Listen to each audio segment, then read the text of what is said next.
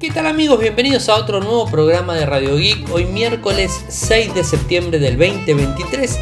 Arranquemos con los títulos. Samsung presentó el televisor Neo QLED de 8K más grande del mundo con 98 pulgadas. Publicamos la foto eh, y el nombre del el ganador eh, de la semana pasada eh, que bueno, se hizo acreedor del Motorola G13. Por el otro lado tenemos que Roku está despidiendo a 300 trabajadores y elimina contenido de streaming. Complicada la situación.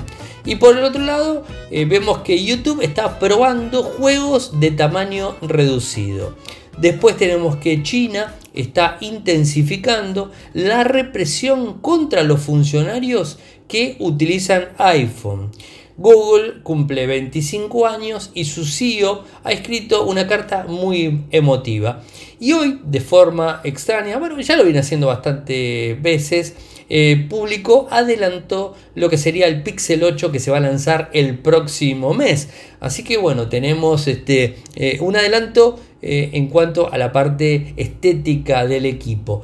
y de forma puntual en las redes, el video que subí hoy fue un video, eh, digamos, espontáneo, por así decirlo, eh, con el Samsung Galaxy Z Flip 5, el cual, bueno, eh, y subí un minuto 20, donde muestro cámara principal, cámara frontal, en, modo, en modo director, así que, bueno, pueden ver cómo, cómo filma el equipo de forma espontánea, con movimiento, porque de hecho saqué a pasear a Katy, a la señorita Katy, si la quieren seguir en Instagram, tiene su Instagram ella, eh, y bueno, la saqué a pasear eh, con lo que ustedes se imaginan, el teléfono se me movía para todos lados, cambiaba de cámara, o sea, eh, es complicado estar teniendo la soguita del perro y, de repente estar filmando porque...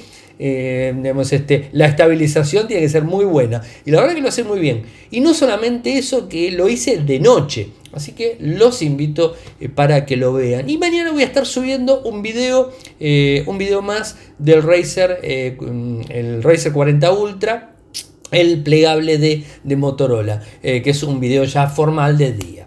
Bueno, arranco contándoles rápidamente lo del ganador. Lo, ganó en buena ley, se llama Luis Limachi, es, un, es, un, chico que más de 18 por las dudas lo, lo.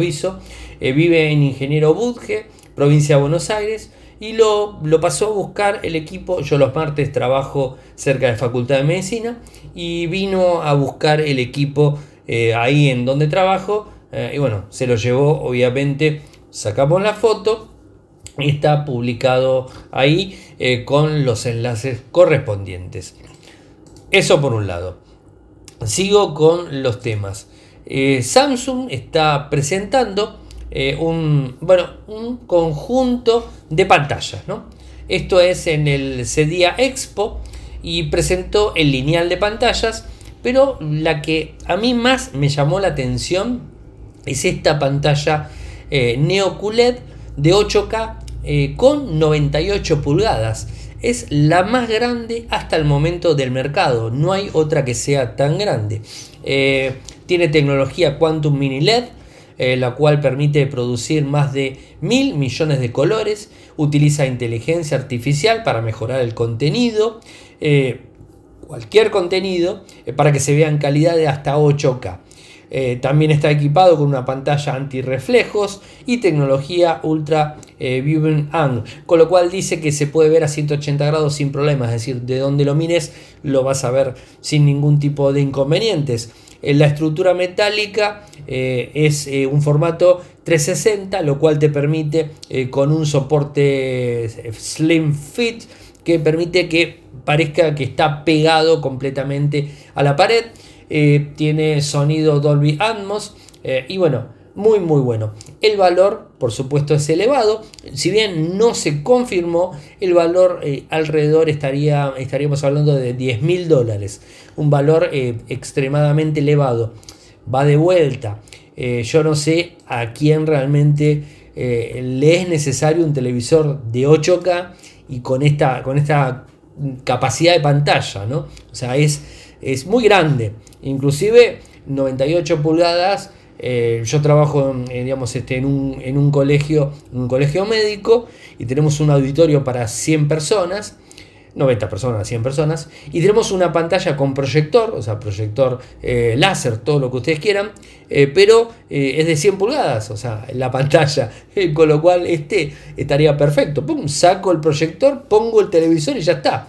Lo que pasa que, más allá del tamaño, el tema de la tecnología 8K no es una tecnología que se esté utilizando de forma asidua, que se esté utilizando mucho, o sea, se entiende, ¿no? No es una tecnología que, eh, que, se use y que estemos grabando. Si bien los smartphones hoy día soportan grabaciones en 8K y vas a poderle transmitir directamente video en 8K al televisor, bueno, eh, por lo general por temas de tamaño y un montón de cosas no está tan, eh, no está siendo tan utilizado. El 4K sí, por supuesto se está utilizando más. Incluso hay veces les complica a los creadores de contenido cuando suben videos a YouTube, subirlos en 4K por temas de velocidades y un montón de cosas. Por supuesto, mientras más calidad mejor, eh, pero eh, no está ampliamente adoptado el 8K en todo el mundo, o sea, es, difícil. El 4K sí, ya es como que está muy ampliamente eh, adoptado en todo el mundo, porque si bien no tenés eh, por ejemplo, eh, contenido capaz que no grabás con tus equipos eh, videos en 4K, pero sí puedes llegar a tener un Netflix o algún sistema de streaming o algo que te tira directamente 4K o videos de YouTube que están en 4K. Así que bueno, eso es, es, digamos, es posible. ahora lo que me llamó la atención y que sinceramente les cuento no tenía idea que estaba sucediendo, evidentemente Roku está teniendo problemas. Más allá de que va a despedir 300 trabajadores, que es un número bastante grande, es un 10% de su plantilla mundial. O sea, es un número grande en definitiva, es un 10%, ¿no? Eh, pero más allá de todo eso, va a llevar eh, otras medidas de reducción de costos.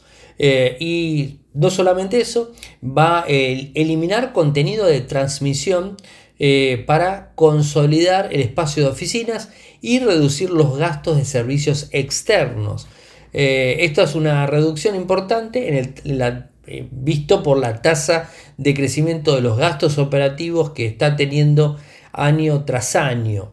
Eh, Roku se toma muy en serio el tema de los recortes y ha dispuesto desembolsar 65 millones de dólares por cargos por deterioro después de eliminar este contenido según un documento de la SEC. ¿no? Eh, además, la compañía eh, planea desembolsar entre 45 y 65 millones de dólares para proporcionar indemnizaciones por despidos a los empleados salientes y hasta 200 millones de dólares por abandonar el espacio de la oficina. Así que evidentemente está complicada la situación y no les queda otra que ir cerrando cosas, ¿no? cerrando puertas y eliminando personal. Nunca está bueno, a mí la verdad no me gusta eh, tener que dar eh, noticias relacionadas eh, a temas que, tengan que ver con, con, despido de personas, la verdad que no está bueno, pero cuando no queda otra, no queda otra, ¿no? La compañía tiene que seguir funcionando, subsistiendo, y bueno, tiene que hacer reducción, no, no, hay otra, no hay otra opción. YouTube está probando juegos de tamaño reducido en computadoras de escritorio y también en dispositivos móviles. A ver, no se apuren. Son minijuegos, ¿no? Por un lado. Eh, pero en principio tengan en cuenta que no se está probando para todo el mundo. Es una oferta experimental donde eh, solo está disponible para participantes seleccionados o probadores beta. No para todo el mundo. De hecho, nosotros no lo vamos a probar, pero esto significa que si lo están probando, seguramente en el 2024 puede llegar a haber eh, alguna solución o alguna eh, función para que esto eh, lo tengamos todos disponibles, ¿no? abre de alguna manera el espectro para meterse en esta categoría porque bueno convengamos que los servicios de streaming tienen que tratar de diversificarse de la mejor manera posible. Fíjense cómo hizo Netflix que te pone directamente juegos eh, para poder este, obtenerlos de Google Play Store o de, eh, de iOS. Puedes obtener juegos y que son totalmente funcionales offline, que lo puedes instalar de forma offline jugarlo, o sea, en modo avión, y, que no tienen publicidad, ¿no? Y que son específicos gracias a que vos tenés la cuenta, digamos, premium de YouTube, eh, disculpen, de Netflix, ¿se entiende, no? O sea, creo que va a haber algo dando vueltas. Ahora lo que me parece algo quizás un poco extraño, eh, porque eh, eliminaron su formato de, juegos en línea, o sea, Google también formó, eliminó su eh, su, sistema de, juegos en línea y ahora quiere meterse de alguna manera quizás de una manera más tibia seguro eh, y no tan, eh, no tan fuerte metiéndose con estos juegos minijuegos dentro de la plataforma veremos cómo, cómo, funciona. Recuerden Google Stadia, les hablaba de Stadia, Stadia que se cerró por un montón de cuestiones, bueno, y ahora de repente estamos viendo esta, esta situación. No sabemos si va a ser en la nube directamente, cómo se va a jugar, la verdad que no sé, pero eh, por supuesto es más que interesante. Y la nota que ilustra el título de hoy tiene que ver con la intensificación de la represión que están teniendo los funcionarios chinos eh, por utilizar iPhone. Bueno, recordemos eh, que que China lleva una guerra geopolítica muy grande con Estados Unidos eh, hace un par de años. Esto lo empezó Donald Trump, ¿se acuerdan? En el 2019, en donde empezó a prohibirles a empresas chinas eh, fabricar como Huawei, caso puntual Huawei, ¿no? y bueno, esto generó una ruptura de alguna manera. Y los chinos siempre fueron bastante cerrados, o sea, son capitalistas para afuera, pero para adentro no son nada capitalistas, ¿no? Eso como para que lo tengan en cuenta, ¿no? Porque uno lo ve los chinos que hacen de todo y dice, wow, son ultra capitalistas, te sacan, ellos fabrican los iPhone, ellos fabrican las Mac, todas las máquinas Apple, fabrican eh, Motorola, fabrican Xiaomi afuera, fabrican de todo, eh, pero la realidad es que para adentro no son nada capitalistas, ¿no? El modelo de ellos es hacia afuera. Y eh, también esto influye porque, por ejemplo, no tenés servicios de Google adentro de, adentro de China, o sea, no funciona Google. Ellos tienen sus sistemas propios de China.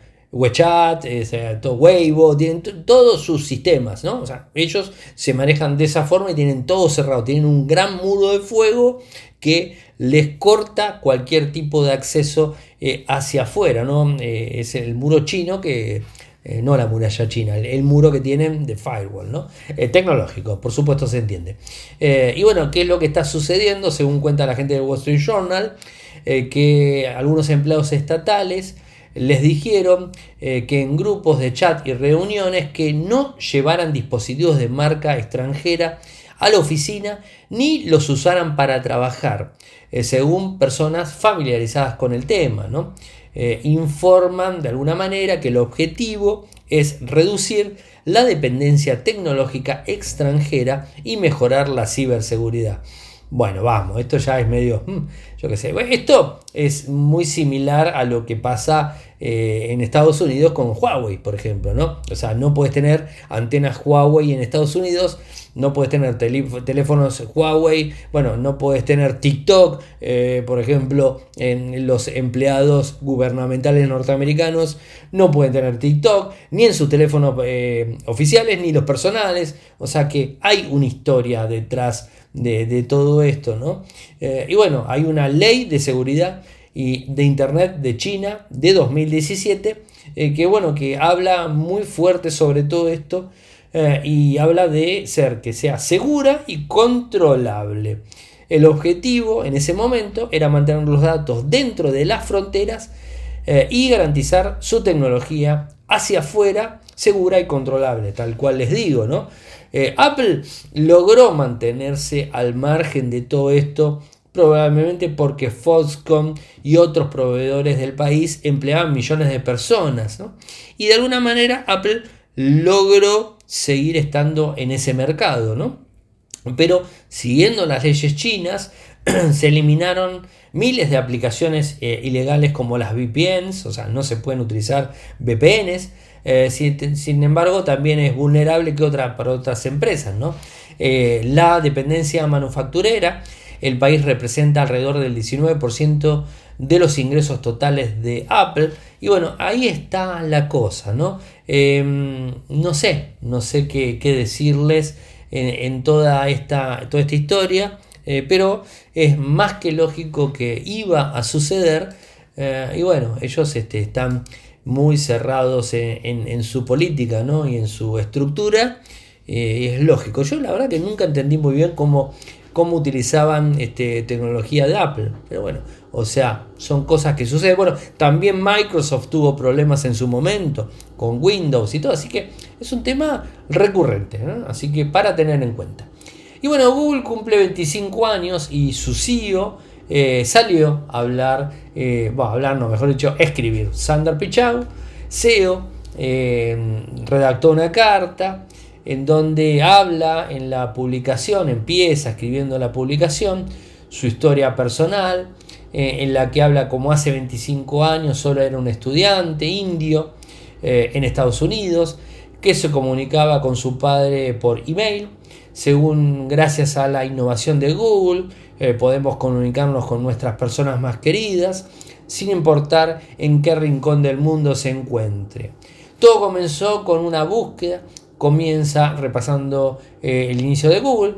Larry y Sergey eh, escribieron por primera vez nuestra misión hace 25 años, organizar la información del mundo y hacerla universalmente accesible y útil, lo hicieron obviamente, tenían una visión ambiciosa de un nuevo tipo de motor de búsqueda para ayudar a la gente a dar sentido a las olas de información que se mueven en línea. Nos hemos enfrentado a cuestiones difíciles sobre nuestro futuro como compañía.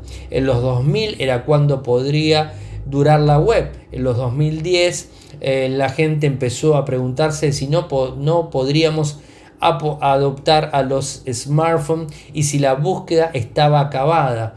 En cada época hemos respondido eh, volviendo incluso más, fuerte, más fuertes. Lo hemos, eh, lo em, hemos guiado eh, por un, un enfoque peculiar en nuestra misión nuestra creencia en aplicar la ciencia de la informática para mejorar la vida de las personas y un saludable desprecio por lo imposible. Así habla directamente. Eh, bueno, por supuesto, Android funciona en 3 billones de dispositivos a lo largo de todo el mundo.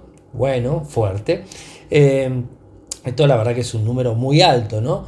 Eh, y bueno, habla mucho del esfuerzo que hicieron para avanzar en Internet y que sea más accesible, ¿no? y inspirando a otros productos transformadores. ¿no? Por supuesto, es más que, más que lógico. La compañía fue fundada el 4 de septiembre de 1998, eh, pero la fecha de su aniversario se ha modificado con el paso de los años. Así que llegó al 7 eh, y al 8. Así que bueno, estamos eh, ahí con el aniversario. y bueno, o sea, está, está bueno realmente una carta así. Les voy a eh, pasar el enlace para que la puedan leer. Y por supuesto Google nos ha marcado, realmente nos ha marcado. Y fíjense cómo eh, ha eliminado del radar completamente desde que salió Google, empezó a correrlo de a poco, los más viejitos que me escuchan seguramente lo recuerdan, pero cómo eliminó a Yahoo, ¿se acuerdan? No? Cómo eliminó a Yahoo. Y después cómo empezó a eliminar eh, a Explorer, como navegador, o sea, muchas cosas. Y, hoy por hoy, eh, por más que le pese a los usuarios de, iPhone, la realidad es que iOS eh, tiene, no sé, más del 70-80% de mercado mundial de smartphones. Eh, y se utiliza muchísimo, muchísimo más que iOS, ¿no? Y han quedado esos dos sistemas operativos, más allá de, Huawei eh, con Harmony, pero la realidad es que están esos dos sistemas operativos en smartphone y hoy por hoy la conectividad incluso eh, la está dominando el smartphone. No importa eh, o sea, por eso justamente es tan importante la penetración de, Google, porque lo que más utilizan las personas para comunicarse, para conectarse en Internet, eh, comunicaciones en general, son los smartphones. Y los smartphones están dominados por, eh, por Android. Y bueno, es, un, poco, un poco esa historia. Yo sé que hay mucha gente que me escucha que le gusta Apple, le gusta iPhone. No los critico, está perfecto, a cada uno le gusta lo que le gusta eh, y utiliza lo que lo utiliza. Acá en Argentina es, más allá que a mí por lo menos no me gusta, es imposible comprarlos. Los valores están totalmente eh, sacados de contexto Inclusive si lo comparamos con lo que sale en Estados Unidos en dólares, ¿no?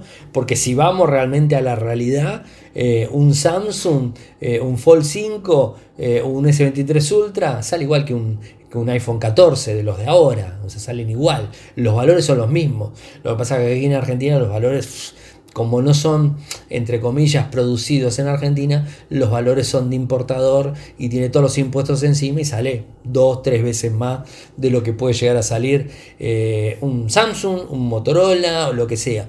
Eh, porque bueno, hablo de valores, ¿no? en escala más cara lo tenés a Apple lo tenés a Samsung, lo tenés a Motorola y bueno, después tenés un montón dando vueltas. Y hablo más que nada del mercado local argentino, que es el que conozco hace, eh, hace varias décadas, ¿no? Pero bueno, en otras partes del mundo tenés otras opciones, pero de cualquier forma sigue siendo eh, Apple más caro y, viene Samsung. O sea, en definitiva en todo el mundo son las dos más caras, no hay vuelta.